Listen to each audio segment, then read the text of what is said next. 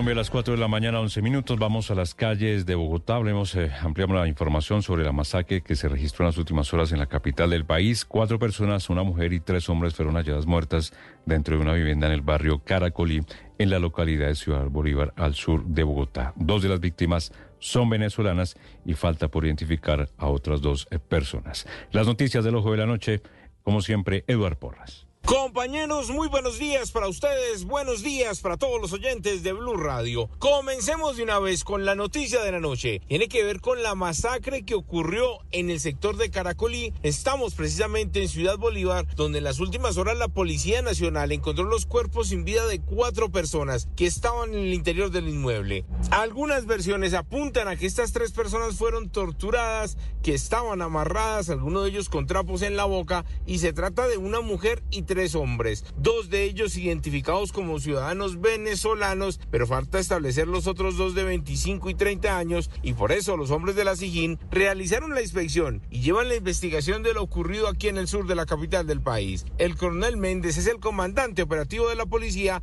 y él nos contó la investigación a cargo del equipo judicial en Ciudad Bolívar. Es lamentable y desde luego estamos adelantando los las pesquisas iniciales para conseguir los elementos materiales de prueba para eh, adelantar la respectiva investigación. La primera información que se tiene, el propietario de la casa tiene alquilado a dos ciudadanos venezolanos, una pareja de hombre y mujer, que son los que viven en esa casa hace más de dos años en alquiler. Eh, las identidades pues no han sido confirmadas, estamos esperando que eh, arriben al lugar el laboratorio para realizar el experticio de los cuerpos.